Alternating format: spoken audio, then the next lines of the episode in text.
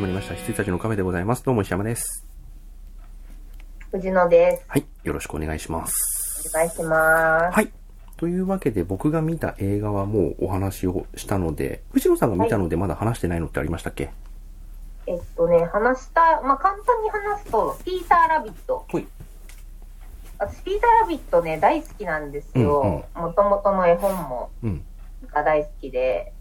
でまあ、パディントンもそうなんですけど、もう映像化してくれるだけでありがとうございますっていう感じなんですけど、あのー本気で人を殺しに行ってました。うさぎが。あのー本気でした。それはね、もう、称えるべきです。あのーちょっといたずらうさぎが人間にいたずらとかいうレベルじゃなかった。あの、爆竹とかね、感電とかね、本当にあの、命に関わる攻撃を仕掛けてたんで、もうそれはすごい最高です。はい。はい。以上。はい。あと、もう一つ、えっと、クルエラは、ちょっと言いたくて、あの、クルエラも結局ヴィランな、うんあの、100匹ワンちゃんのヴィランなんですけども、えっと、ちょっとね、比べたいのがジョーカーで、おー。と、ワーキン・フェニックスのジョーカーって結構その、普通の人でも誰でもジョーカーになれちゃうんだぜ的な、バナナを。石山さんがバナナを食べ始めました。はい。うんまあ、あの、糖分取ってください。はい。あの、そう、だから、えっと、普通の人が誰でもジョーカーになれちゃうんだぜ的な、なんていうか、地続き感、うんうん現実の世界との地続き感。うん。私はその、多分、その当時も言ってましたけど、あの本当にクレイジーなジョーカーが好きだったから、あの、誰でもその、そこら辺にいる普通の人が慣れちゃうようなジョーカーではうん嫌だったんで、うん。あの、ホーキー・フェニックスの演技は素晴らしいんですけども、あの、本当に頭いっちゃってるジョーカーが好き。うん悪役で言ってほしかったんですね。で、えっと、まあ、あの、でジョーカーが、ジョーカーって得体が知れないヴィランですけど、はいはい。あの、得体が知れちゃう映画だからね。そうなんですよ。うん。そう。どんなに頑張ったとしても。れちゃう映画だったんです。うん。で、クルエラも、クルエラも、まあ、ヴィランなんですけども、まあ、101匹ワンちゃんのアニメーションで言いますと、あの、まあ、毛皮が大好きで、えっと、まあ、主主人公でもない、まあ、主人公犬なんであれなんですけど、うん主人公夫婦の、あの、ダルメシアンが子供を産んで、で、その子供が生まれたら、あの、毛皮にしたいから、買い取る、買い取らせてくれって言いに来てて、で、だけどその夫婦が、いやいや、あの、売らないよって言って返したんですけど、結局、その、えっと、盗みに来るんですよね、クルエラ一味が。うん。で、えっと、結局盗まれて、うん。で、その、クルエラの館に、えっと、結局ね、その、主人公夫婦のとこで生まれてるのは15匹なんですよ。うん。で、それがクルエラのお家に連れて行かれて、で、それをその主人公夫婦の犬のお親ですね、親。犬の、えっ、と、子た、えっ、と、お親が、あの、自分たちの子供を探しに行ったら、その、クルエラん家に101匹、101匹で99匹の子犬がいて、うんダルメシアンの。で、それと一緒に結局逃げて帰ってくる。で、あの、101匹になって、ちゃんちゃんっていう話なんですけど、で、その、あのーじゃあクルエラがなんでクルエラになったかって話なわけですよ。これもジョーカーと同じで。なんですけど、なんか、ジョーカーよりね、全然クレイジーだったの。うん。あの、クルエラの方が。で、あの、すごいこう、エマ・ストーンがハマってまして、あの、かっこよくなっちゃってるんですよね。すごいかっこよくなっちゃって、じゃあ、クルエラが。なんだろう。僕、あんまり、その、興味がないし、見、見はいないと思うし、その、原作っていうのかな、101匹ワンちゃんも、もちろん見はしたんですけれども、はい。そんなにあの、思い入れはないんですけど、じゃあ、うん。なんか、こんな悪役だけど、悪役なりの理由があったみたいな正当化映画ではないんだ。正当化映画っていう、まあね、理由はあります。うん。あの、ただ、その、あの101匹ワンちゃんのアニメに出てたクルエラなのかいっていう感じなんですよ。すごい、ヒロイックなんですよ。うん。なんか、あのー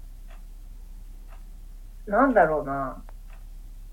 なんか、あのーた、例えるなら結局あれになっちゃうんですよね。あのあれ、えっ、と、あ、もう名前が出てこない。DC のジョーカーの彼女何でしたっけ？は、ハーレクイーン。あ、そうそう、ハハーレクイーンになっちゃうんですけど、うんあんな感じになっちゃってて、かっこいい、かっこいい天才ファッションデザイナーになっちゃってるんですよ。うん。だから、その、クルエラっていう映画として見たらすごい良かったんですけど、100匹ワンちゃんのこれマジでヴィランになんの？みたいな。で、あの、これ最終ネタバレしちゃうと、うん。あの、101匹ワンちゃんのそのアニメーションに出てきたキャラクターとかとのやっぱつながりみたいなものがうん。あるんですよ、やっぱり。うん。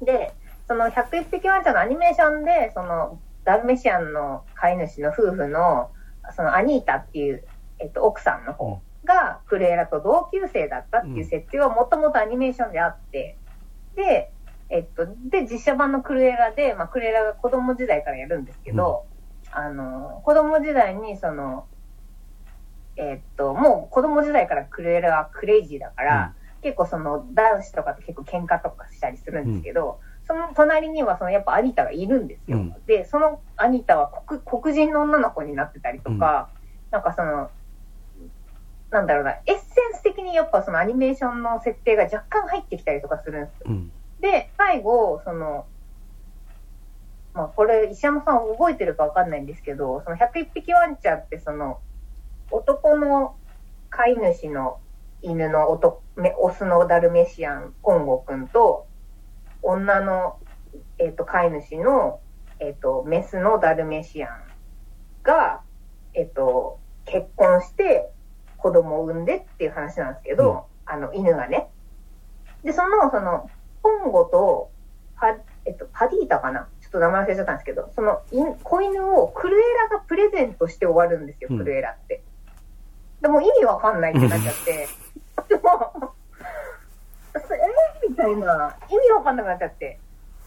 で、しかもその、い、あのね、もう、なんていうか、こう、私はちょっと語彙力がもうなさすぎて、よう、ようやくして言うと、あのこの実写版のクルエラの中でクルエラ結構犬好き描写があるんですうんうんすごい犬好き描写が。だから、その、毛皮を剥ぐような人じゃないんですよ、もう。うん。だから、どういうつもりでこの映画撮ったんだろうみたいな。映画は好きなんですよ。だから実写版のクルエラとして単品ではすごく成立してて、すっごいかっこいいんですけど、うんその、101匹ワンちゃんのヴィランとして、あの、どういうつもりで作ったの？って聞きたいっていう感じですね。いや、でもさ、あの、ディズニーのさ、はい。あのーその、アニメ、いいわゆるディズニークラシックスっ。て言われる数々の作品群のはい、悪役をフューチャーして実写化しましょうみたいなはい一派あるじゃないですか。マレフィセントとかね。うんはい。あれ、ことごとくうまくいってないよね。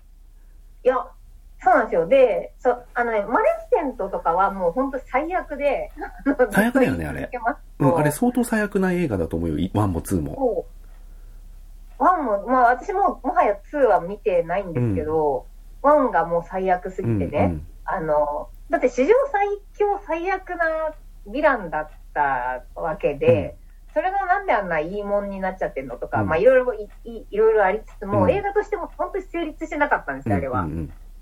だけど、クルエラは映画としても成立してるんですよ、はいはいはい。実写版として。うん。うんで、あのーだからその、しかもエマ・ストーンがすごいきちんとやりきってて、あのーすごいいい映画なんですけど、さっきから言ってるけど、どういうつもりっていうのだけ聞きたいみたいなうん。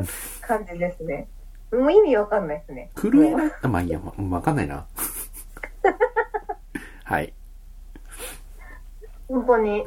あ、でもなんか、だからもう一回見てもいいぐらい、うん。犬好きを見ていいですよっていう感じですけど、ダルメシアン出てくるし、うんいっぱい。可愛いし。だからなんでここれを、これはこう犬をはあ、犬の毛皮を剥ぐ女にどうやって仕立てるつもりなんだみたいな感じでしたね。うんなんか、だパラレルワールドなんですかねみたいな。ありましたって感じでした。はい。はい。あとは？そんくらいです。あそんくらいたいことといえば。あ、そうだっけ？なんかあれ？見てなかったっけな？いや、ロキか。ロキが終わったぐらいね。ああ、ロキが終わって、What If が一応終わったのか。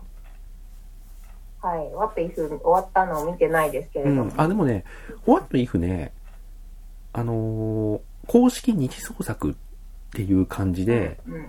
そういう意味では別に見る価値があるかどうか、そういう目線で見る価値があるかどうかはちょっとわかんないですけど、うん、これが今後の MCU にどう繋がってくるみたいな見方はあんまりしない方が幸せになれるかなって感じですけど、そうですよねね、。単品単品としてはすげえ面白いよ。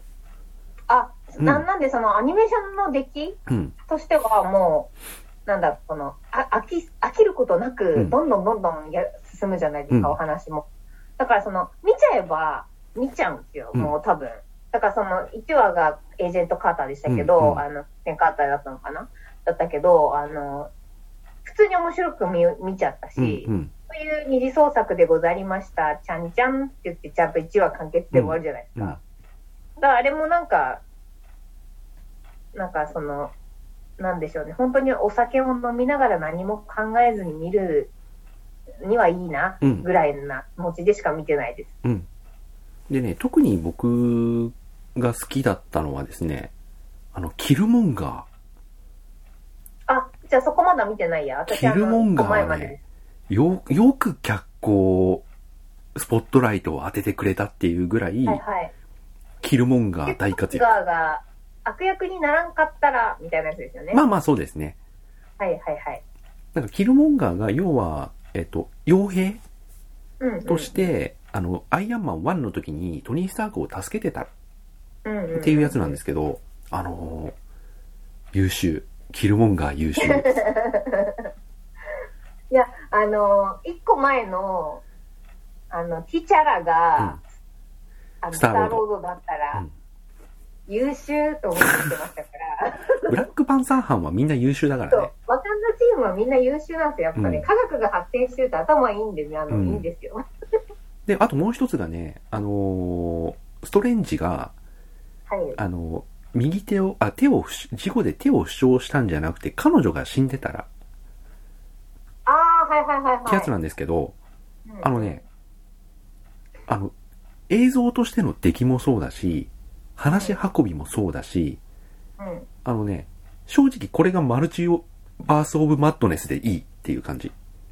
えー、見てみます。すげえ出来が良いです。はいはいはいはい。あれがね、マルチ、うん、あれがね、あの、もうサブタイトル出てるじゃないですか。あの、はいストレンジ2の。なんとかだったらってね、出てますよね。いやいや、あの、ドクターストレンジ2のサブタイトル。マルチマルチバースオブマッドネス。はい。あの、全予然あれ出てましたっけ？あれスパイダーマンか。そうそうそうスパイダーマン。ごめんなさい。うん。あのー全然ね、これがマルチバースオブマットネスでいいじゃんっていう内容。え全然成立すると思ー、なるほど。う。うん。あとね、最後の。最後のね、ウルトロンが、もしアベンジャーズに勝っていたらはね、うんうん。これ意外と面白いです。えあの、ウルトロンって、なんて言うんだろうな、アベンジャーズ2でああいう形で描かれちゃったんで、ー、はい。勝つになんかよくは、わかんない敵でしたもんね。そう、勝つにはあの方法しかなかったと思うんですけど、うん。もしあの方法で勝ててなかったら、あんな強い敵いないんですよ。うんうんうん。兵士無限に作れちゃうから。うん。で、あの、運よくさ、あの、ビジョンがさ、誕生してさ、まあ、みんな固唾を飲んでみ敵か？味方か？って言ってなんかはい。見守ってましたけど、あれが敵になっちゃったらっていう話でもあるので、はいはいはい。あのね、大惨事になるよ。おー、楽しみですね。はい。というお話もあったのさ、うんって言って終わるのがいいですね。はいっていうところで、あ、あとね、あ、もうね、あ、意外と面白い。俺、俺、俺意外とね、ホワット行く楽しんでるな。余ってますね。はい。あのね、あの、ソウの話すごい面白いよ。ソウが一人っ子、へーソウが一人っ子だったら。えへえ。ソウが一人っ子だったら面白い。ね。うん。そうだね。私だってまだその、スターロードまでしか見てないから、3話ぐらいまでしか見てないですよ。残り5話しかないのに、そのうち4話気に、お気に入りだって言ってるからね、俺。うん、そうですよ。だって、お気に入りじゃなかったのって、もし、世界がゾンビ化してたらってやつだね。あ、そんなのあったっけ？うん。があるんですけど、それはまあどうでもよかった。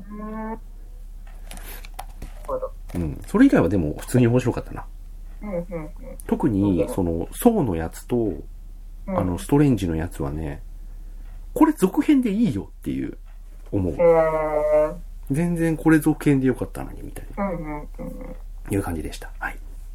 で、なるほど。あの、ロキもね、話した話した。話したよ。あ、ロキ話したか。うん話しましたね。うん思い出しました、今。あの、走馬灯が。はい。はい。思い出しました。一気に。はい。というあと一ついいですか？あ、どうぞどうぞ。クリス・プラットが世界初サイン会をこの前、あの、申し込みがありまして、うんあの、英語のサイトだったんですけど、緊張しながら入力しました。はい。買いましたっていう報告。わかりました。しかも名前入れてもらえるんで、あ嬉しい。以上です。あ、はい。では、残りの時間で、映画ニュースを。はい。でももう一月分ぐらいですからね。まあね二月分だね。はいはいそん。なね、数は全然多くないです。前はだって半、なんか3ヶ月だか4ヶ月だか分ぐらい詰めたりしてますね。うん。意外、意外とね、ニューなまんまのニュースをお届けします。はい。はい。まずえーとね。前回話したのはですね、えーとね、ジョジョの奇妙な冒険、ストーンオーシャン、ネットフリックスで先行配信。はい。もう予告もね、あ、じゃあ予告？うん、予告か。もう出てますからね。見ました、見ました。はい。はい。DC 新作、ザ・バットマン。えー、来年の春、日本公開。いいんじゃないでしょうか。うん。DCU 頑張ってくれ。いや、DC も頑張れるよ。ジェームス、あ、てか、そもそもなんか頑張ってくれとか言っておきながら、スーサイドスパット見てないっていう、この、あそうねの、すみません、ジェームス・ガンさん。そうですねごめんなさい。だって劇場が閉まっちゃったから。そうだね。はい。では、えー、スラムダンクアニメ映画の監督、脚本は井上、なんだっけ、この人。原作者えっと、、和彦が、和彦が声優で、うん 何彦だっけ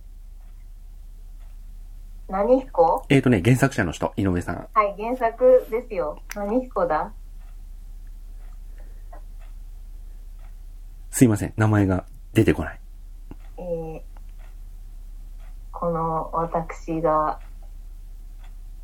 井上、竹彦でいいのかな？あ、かなはい。原作者が監督、脚本らしいです。はい。はい。竹彦で合ってます、竹彦。よかった。あはい。はい。えー、次、えー、アイアムレジェンド、映画のね、アイアムレジェンドを理由にワクチンの接種を拒否した人がいると。えー、あれ、なんだっけ？アイアムレジェンドってウィル・スミス？そうそうそうそう。あれなんか、ワクチンとかその辺で滅んじゃったんだっけ？わ忘れたけど、それを理由にワクチンの接種を拒否した人がいると。で、そこに対して脚本家が陰謀論に警鐘、かっこ、あれは映画だから、かっこ閉じ。すごいな、なんか、ほ、本当にそんな世界線なんですね、今。うん。なるほど。はい。そんな映画だっけ、はい。ニコラス・ケイジ、満面の笑みで最高。そのシオン監督のハリウッドデビュー作。ニコラス・ケイジ出演。うーん、なんとも言えないなニコラスケージもなんとも言えないし、そのシオン監督も私なんか起伏が結構激しい、私にはハマる作品もあればハマらない作品もあるんうで、ん。なんとも言えないです。ニコラス・ケイジは、ちょっと最近はもう全くハマらないので、うん借金のために出演してるでしょそうだってね。いう。お金のためじゃないか。はい。はい。えーキャプテンアメリカ第4弾、主演は、えーアンソニー・マッキーで決定と。はい、いいと思います。はい。ジェイソン・ステイサム第2子誕生。おめでとはい。まあね、これもね、ニュースとして出ちゃうのがいいのか悪いのかわかんないんですけど、ブラックパンサーの続編、アイアンハートが参戦。う。はい。それは見ましたね。あ本当はい。はい。これもね、見ようか見まいかすげえ迷うんだけど、期待、めちゃめちゃ期待は下がってるんだけど、ネトフリ実写版カウボーイビバップが11月19日より世界配信決定。私は一応見たいので、うんその期間だけ入ると思います。あやっぱり、あのー一番好きなアニメなんあ、で、僕もかなり上位ですね。うん、あとその、なんだろうな、特定、特定映像っていうかそのトレーラー映像的なその役者陣が、あうん別に役になりきってじゃなくて、役者陣がそのビバップに関して話し合ってるみたいな映像があって、きちんとあの、犬のアインをコーギーで出してたので、うんあの、そこは評価したい。うん。あの、ちゃんと犬を出してくれてありがとう。うんあと、エドがまだちょっとわかんないですよね。誰になるか。そうですね。はい。それくらいかなこれはね、期待はあんまできないんだけど、まあ、あんま期待をしないです。やっぱ、その、あのーあれ、えーっと、燃えよ、ドラゴンは誰だっけ？もう名前が出てこない。燃えよドラゴン？ブルース・リーですか？あ、そうそうそう、ブルース・リーごめんなさい。やっぱブルース・リーと松田優作がモデルじゃないですか、スパイクって。うんうんうんあれがやっぱ、あの、役役者さんを責めるつもりは全くないですけど、スパイクって難しいよって難しい思っちゃうんだよなっうん。て。いやそういう意味だとみんな難しいけどね。まあ確かに。でもなんか、うんその、ね、ジェットとかフェイとかはまだと思うんですけど、スパイクのあの、その、松田優作かブルース・リー感はね、うんどうしても無理だと思うんだよな、みたいになっちゃってますね。そうだね。はい。えー、スパイダーマン、ノーウェイホーム予告編公開。見ました出ましたね。あのスパイダーマンの映画になると、なんでドクターストレンジの偏差値が30ぐらい下がるんだろう？あの映画だけ見ると、おバカさんだよね。本当にバカですよ。なんか、ちゃちゃ入れられて失敗しちゃったおじさんそうそうそうもいやあの、ダメって言われてることを結構簡単にやっちゃうのと、ちゃちゃ入れられたぐらいで失敗したように見えるじゃん、あれ。本当はどうかわかんないようん。うん。世界を救う選択肢、一つ見つけた男ですよって思っちゃうんですけどね。うん。なんか、あれ、本当あのトレーラーバカっぽく見えるんだよな。うん。ドクターストレンジがなんかおバカさんにしか見えないっていうね、はいちょっと一末の不安があります。そうですねう。ん。できたらなんかうまいこと見せてくれると嬉しいです。あの、ドクターストレンジの失敗に見せかけて、実は敵のトラップとかそういうことにしてほしいそ。うそうそうそうとかね。そうそうそうそう、わかりますわかります。あれはちょっとバカっぽすぎるだろうっていう感じはしますけど、うんまあでも、そんなことより、黙っとけ、黙っとけって言って、すごい黙んなくて失敗させられてて、笑っちゃった。はい。なんかすごいなんか夢で見たトレーラーみたいになってさ、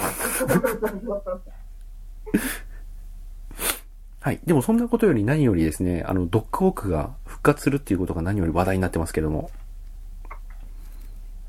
もう大好きなんですよ、うん私。ドッグウォークがなぜならもうフィギュアを買っちゃうぐらい。はいや、あのね、スパイダーマン2はね、本当に、あの、まあ、我々の個人的なね、はい。そのところもあるかもしれませんけど、あのね、世の中的な評価も高いと思うけど、あれ突出してた、いい映画だと思うよ、スパイダーマン2って。サムライミの。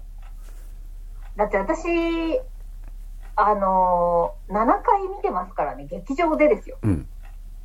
で、もう、泣いちゃうんだよな、うんあれ、やっぱ。まあ、あとね、はいほら、我々ちょっとね、個人的にこうね、思い入れが、スパイダーマン2はあるから、そうそう、確かに確かに。そうですね。個人的な思い入れが強すぎるのはあります。ある、あるあるけど、あるけど、でもやっぱり、あの映画が一番スパイダーマンの映画で良かったでしょって思うよね。よかった、よかった。本当よかった。だからね、今回やっぱりドッグウォークが選出して、まあもしかしたら他にもあるかもしれないけど、はいドッグウォークが選出されてグリーン、ゴブリンも出ますし、まあそうだね。あの、ロックオークっていうか、まあ、サムライミ版の敵がオールスターで出るし、あ、オールスターで出んの？あ一応なんかそう、そこマルチバースで出るらしいですよ。あ、それはでもなんか、公式には言われてないんじゃないかな、まだ。ドッグオークが出ることは分かってるけど、えっとね、予告ね、ちょっと映ってるはずです。あの、グリーンゴブリンの爆弾が映ってはいるけど、誰がキャスティングされるかは分かんないよね。キャスティングは、キャスティングはあ、までしょ？だ言われてうんうなんい。うんうん。はい。そう、そこのキャスティングがすごい物議を醸してるんですよ。はいはいはいはい。あの、ドッグオークがさ、あの、役者さんごめん、名前忘れちゃったはいけど、はい。あの人がまそのまま、んまなのうん。出て、ってことは、ってことは、ジェームス・フランコとか、うんで、下手したらアンドリュー・ガーフィールドとか、出るの？みたいなアマリ。ザフィルトはいいよ。今すごい嫌そうに手振ってるけど。いいとかね。とかね、そういうのを容易に想起させる、期待させる作りだったんで、なんか今そこら辺が結構焦点になっちゃってますけどね。そうですね。ちょっと、うんもう、それは私はちょっとまんまと、まんまと罠にはまってやってますよ。うん。はい。はい。次。楽しみ。マトリックス第4弾のマトリックスレザレクションズの、えートレーラーが公開されました。はい。またね、まあいいですけども、うん。ネオさん、大丈夫かな？んね。うん。今のところ特に期待値を上げてくれるような要素はなかった。ないですね、そうですね。まあでも、ティザーって言ったらですけど、あの、処方としてはいいのではないでしょうか。そう。ね。うん。いや、あとなんかさ、こう、キアヌ・リーブスが、最近のキアヌ・リーブスの風貌を引きずったような感じで、ネオではないっはいはいはい。ていう、そこら辺のなんかこう、なし崩し感もちょっと嫌だったりするんだよね。はいはいはいはい。そうなんですよね。やっぱその、マトリックスって、まあこれもやっぱ個人的な思い入れがあるからだけれども、やっぱ1のネオが、もう最強じゃないですか。あの、覚醒後うん。が。だから、だからあの風まあ、期景、待させずに見ますけどうんね。、あの風景じゃないと、キアヌ・リーブスではあるけれども、ネオではないってなっちゃうんだよね。ネオではないんですよ。そうそうそうそう、わかります。なんかねなんだ。よ。うんまあそう、そう見えちゃうんだよね、どうしても。はい、はい。うんこれはもうしょうがないというか。うんうんうんうん。うんそこはなんかね、ちゃんとネオとしてやってほしかったな。でもそれをミスリードさせる予告編。なのかな。かもしれない。わかんないうんうんもう全編あの感じだったらもうなんか、やる気あんのかよっていう感じがしてしまうって。はいいうはいはいはい。ちゃんとやってくれっていうね、やるんだったら。うん。はい。はい。で、次が、えー、エクスペンダブル、エクスペンダブルズ4が、えー、秋から撮影開始。トニー・ジャーが仲間入り。あ あ出てなかったっけって思ったんですよね。出てないです。トニー・ジャーと、あともう一人、ミーガン・フォックスが出るそうです。ああ、いいんじゃないですか。うんもう、ミーガンボクサー出したらいいですよ。うんもう、あの、ね、はい花が、花がありますから。はい。で、えっ、と、ディズニープラスで、えっ、と、10月27日から、えっ、と、サービス拡大。わあ。20世紀フォックスが。うん。だからね、ウォーキングデッドとかデッドプールとか、あとはノマドランドとかね、ああ、はいはいはい。あの辺が入ると。よし、ノマドランドはそれで見ようん。はい。あとは、あー、公開延期系ですね。トップガンの続編とミッションインポッシブルのセブンう。はい。が公開延期ですね、また。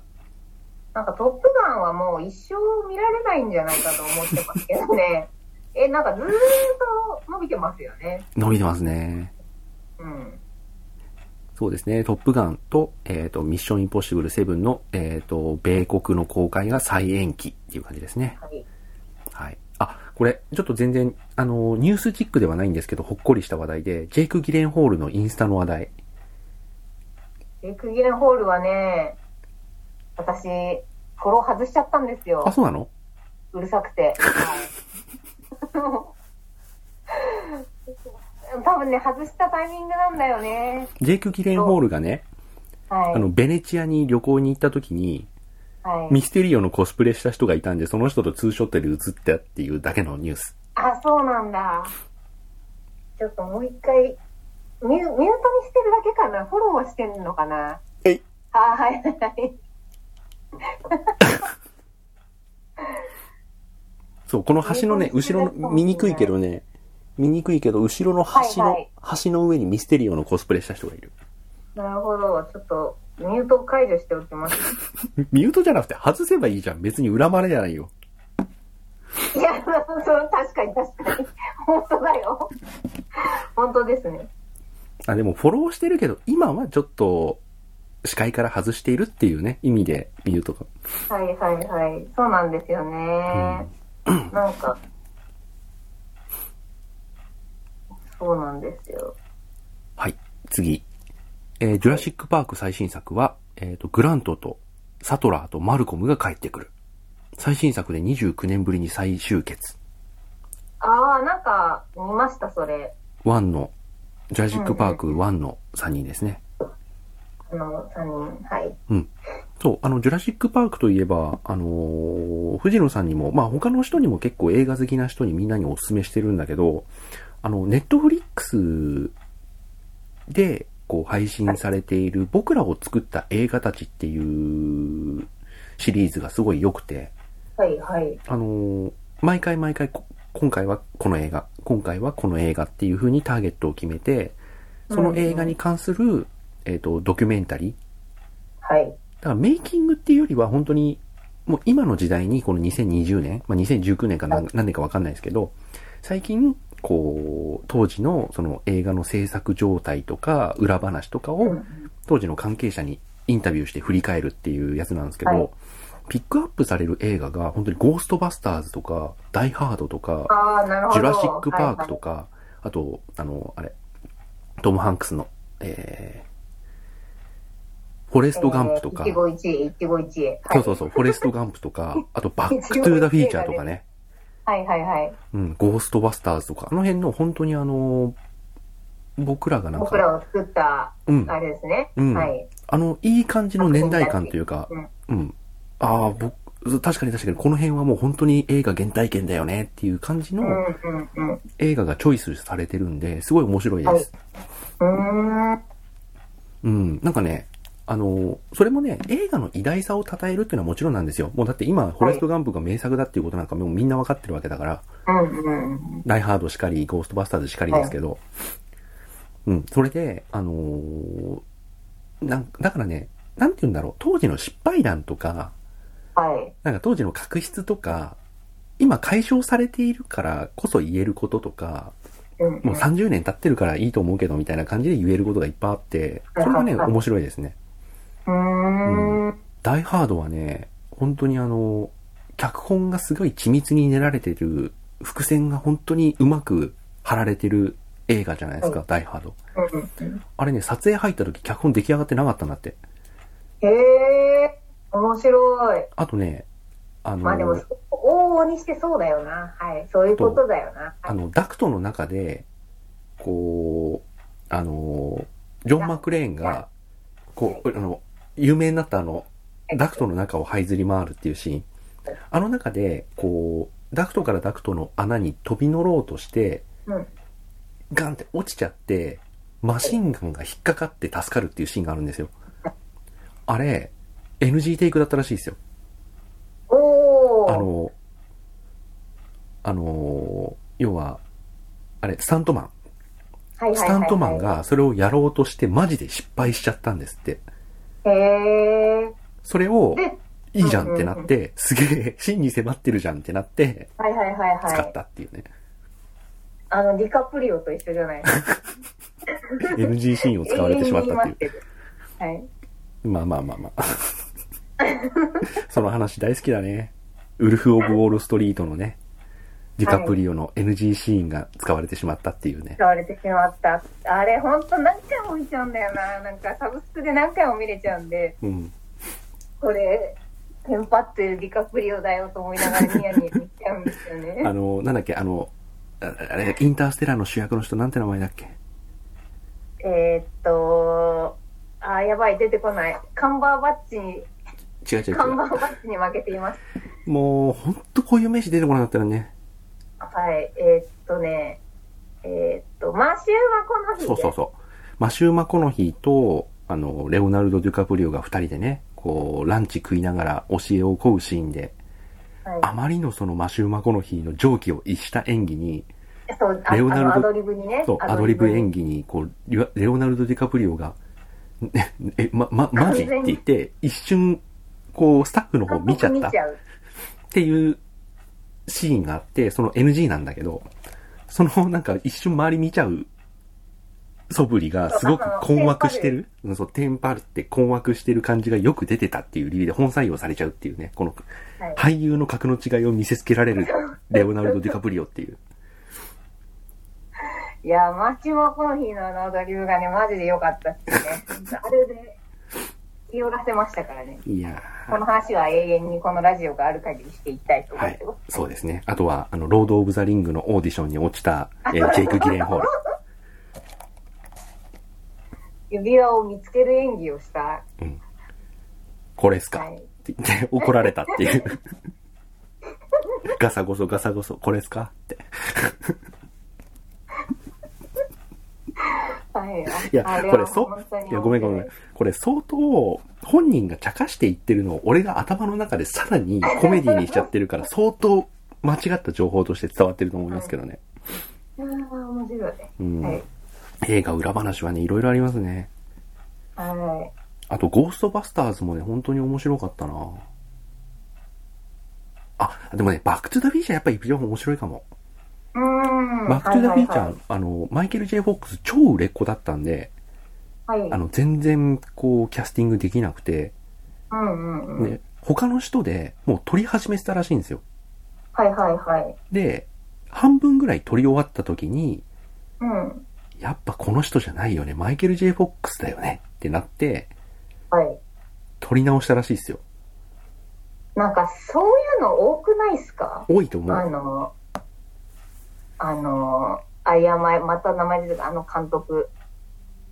あの、ロバート・ゼメキス？いはい、はい、そうそうそうそう。多くないっすか？や、わかんない。とか。うん。あのね、ロバート・ゼメキス、まあ確かにあの、完璧主義者監督ではあるけど、はい、はい。そう、だから、もう半分かなまあ割合はわかんないけど、違う別の俳優さんでもうずっと撮ってて、もともとタイトだったところだよ。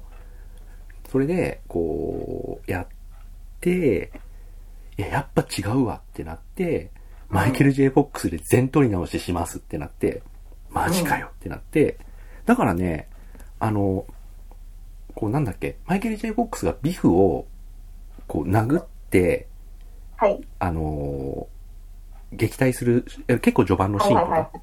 あれ、マイケル・ J・ フォックスが映ってるシーンはマイケル・ J・ フォックスなんだけど、そっからカットがかかって殴って、ビフが吹っ飛んでいくシーンの殴った人、あれがマイケル・ J・ フォックスなのか、その前の人なのか誰にもわかんないってたよ。当時フィルムでさ、もう撮って撮って。撮って、その。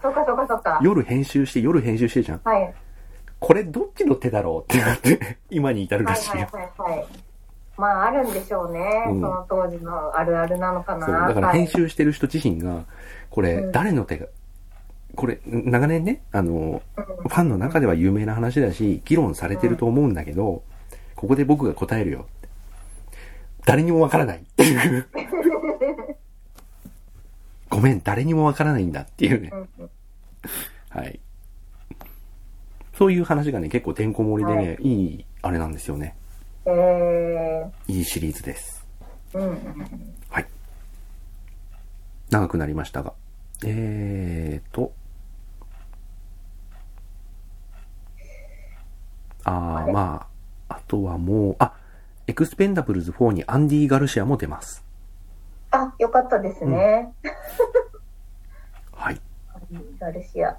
あれ、あと私なんかもう一個ニュースを言おうとしたんだけど忘れちゃったな。なんだっけな。あ、今年コミコンないです。まあまあまあ、そうなんだ今年コミコンが中止に、この前、2日前ぐらいに正式に発表されまして、はいはいはい。で、同時発表でですね、来年、えっ、と、大阪コミコン、うんうん。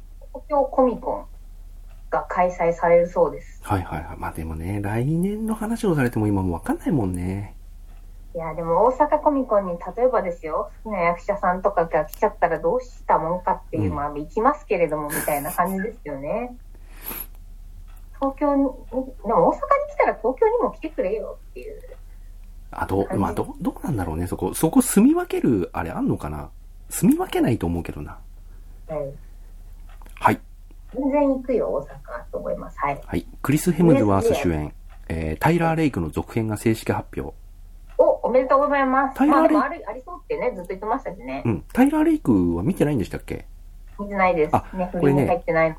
ネットフリックスがいろいろな、こう、統計情報を最近発表してたんですけど、うん。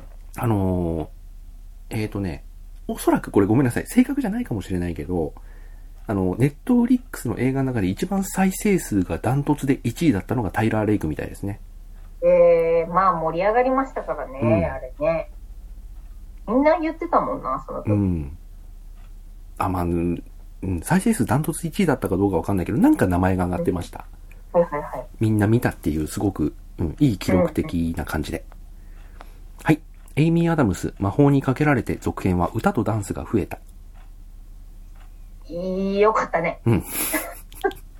はい。スター・ウォーズ、えーボバフェット単独シリーズ12月29日、全、あの日米同時配信決定。あの、ポスターみたいなのを見たんですけども、あの、暗すぎて携帯の輝度を上げました。ボバフェットが玉座についてるやつね。そうそうそうそう。なんか、全然見えないよと思って、あの、スマホの輝度を上げました。確かに。僕も今見てますけど。そう明るくしないと何も見えないじゃんとか思っちゃって、はい。電車の中でした。はい。はい。えー新仮面ライダー、池松壮亮が本郷武史役。お。どほう、どう出ますかね。う。まあまあ。なんかインタビュー記事も出てましたけどですね、見て、全く読んでおりません。ああ。まあ今はもういいと思います。うん。だって、公開するのもインタビューかなんかかな。うん、まあ別に今は何も言ってないですよ。はい。で、公開も2023年とかでしょ、これ。うん。いやー、どうかな。はい。えーニコラス・ケイジが日本語を披露。大好きな言葉はお疲れ様です。お疲れ様です。パチンコじゃないんだ。お寿司とか、天ぷらのが楽しかった。はい。いや、昔ほら、あの、三強の CM にニコラス・ケイジが出て、パチンコって言 あ、ってましたね言いまし。たね。はいはいはい。ダメでしょ。はいダニエル・クレイグ、ファンに感謝。日本語でありがとう。ああ、はいはいはいはい。あの、日本のファン向けのムービーがね、あの、ラミ・マレックとダニエル・クレイグのうんやつがね。はい。ハリソン・フォード79歳、最後のインディ・ジョーンズ、第5弾は来年7月公開はい。らしいですね。まあもうでもいいと思います、もうね。うん。この前なんかレイダース、レイダース？うん、あの、なんだっけ、魔球かな？うん。なんか、勤労かなんかでやってたのやっかて。ましたね。はい。わ、はーいって思って見てましたよ。ああ。そうだよね。いいと思って、はい。いや、だって俺最近ほら、孤独のグルメしか見てないからさ、あれで思うけどさ、シーズン1の時の松重さんですら若いもん。ああ、はいはいはい。そうですよね。まあもう、うん長編のシリーズですからね。うんやっぱね、そうなりますよね。意外とね。はい。はい。そのような感じでございました。お、はーい。意外となかった、ニュース。はい。まあでもこんなもんですね。うん。まああとはなんか飛ばしたのもいろいろありますけれども、まあそこら辺はどうでもいいかなという。はい。はい。いやー、で、この先だと、えっ、と、あれですね、エターナルズはいはい、そうですね。次はエターナルズか。エターナルズがあって、ホークアイかな？次が。っはい。ていう感じ。あ東と、海はなんか良さげでしたね。あ、見てない。全然何も見てないです。予告、予告見てもいいと思いますあ、よ。本当ですか？はい。わかりました。あとはそのまた後に、テイストを変えてきたなっていう。へー。はい。その後はまた、えっ、と、ノーウェイホームか。はい。ノーウェイホームね、どうですか？ね。楽しみだな。楽しみ。はいいや、ど、あの、ストレンジ出てきてくれるだけでだいぶ心強いですからね。そうですね。うんだって本当にバカにならないでくれれば、バカにだけならないでくれればいいです。そうね、あの、そそう、あの予告編での不安はそこだけだからね。そうですね。本当になんかストレンジが失敗しちゃって、みたいななっちゃってますけども。それだけですね。そうですね。はい。うん。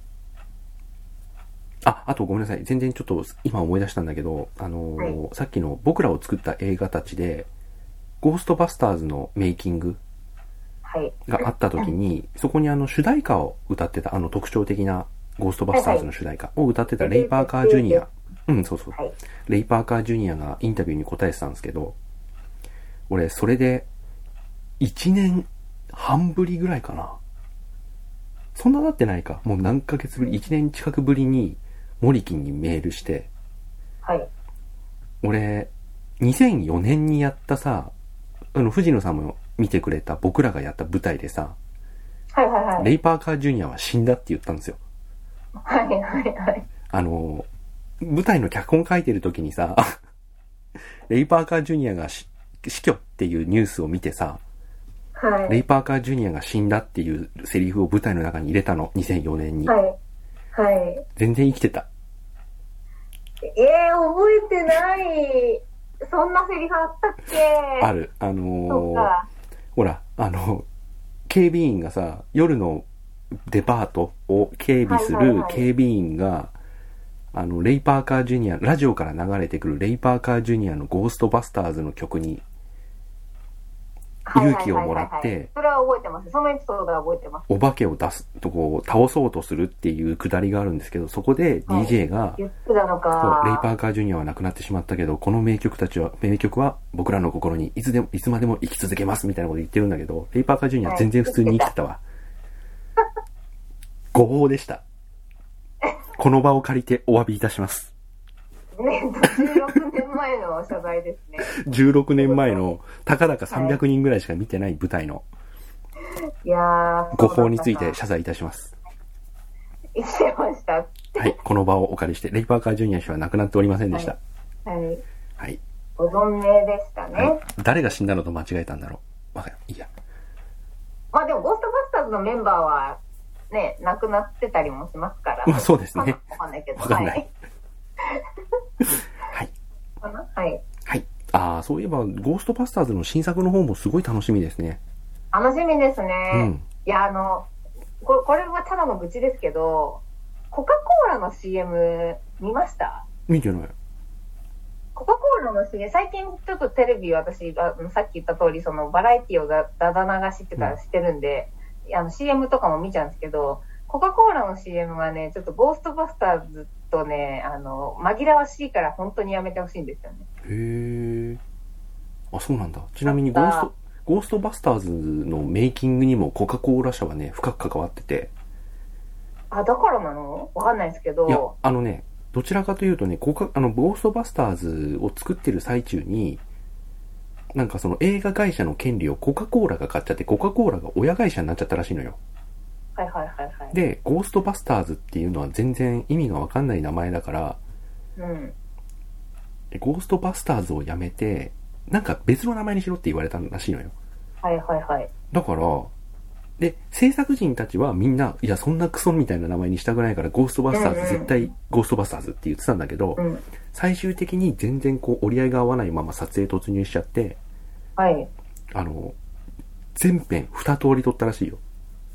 ああ、その名前を言うくだりのところとかってことですよね。うーん二回撮ったらしい。だから、みんながさ、ニューヨークでさ、ゴーストバスターズ、はいはいゴーストバスターズって言ってるところ、あそこもエキストラに2回やらせたっていう。そうそう。あれをやらせたのかう。ん。あ、へーゴーストブレイカーズ、ゴーストブレイカーズって言わせたんだ。へえー。いや、じゃあそれは関係ないな、そしたらごめんなさい。この、コカ・コーラの CM が、まあなんかそのゴーストバスターズの、あの、ほ本当のゴーストバス、本当のっていうかその新作のゴーストバスターズの方も子供が、あの、私が大好きなあの女の子、名前ちょっと忘れちゃいましたけど、あの、子供が活躍、最初活躍するじゃないですか、その、この、この土地がどうのとか地震がどうのみたいうな。ん。で、あの、ゴーストバスターズって出て終わるじゃないですか、あの予告。で、あの雰囲気でなんか、コカ・コーラの CM なんですけど、子供がなんか、スーパーっぽいところに来て、なんかお化けっぽいのがいるみたいな CM なんですよ。うん。もうね、なんか、あ、ゴーストバスの CM と思って見ると、コカ・コーラかよってなるあそうなんだ毎回。毎回なんかね、なっちゃう。騙されやすいやめてほしい。はい。勝手に被害を被ってるんだ。そうそうそうそう。はいはいはい。勝手に文句言ってるんですけど。いいと思ってます。また見てしまったと思って。はい。はい。では、このような感じですかね。このような感じでごめんなさい。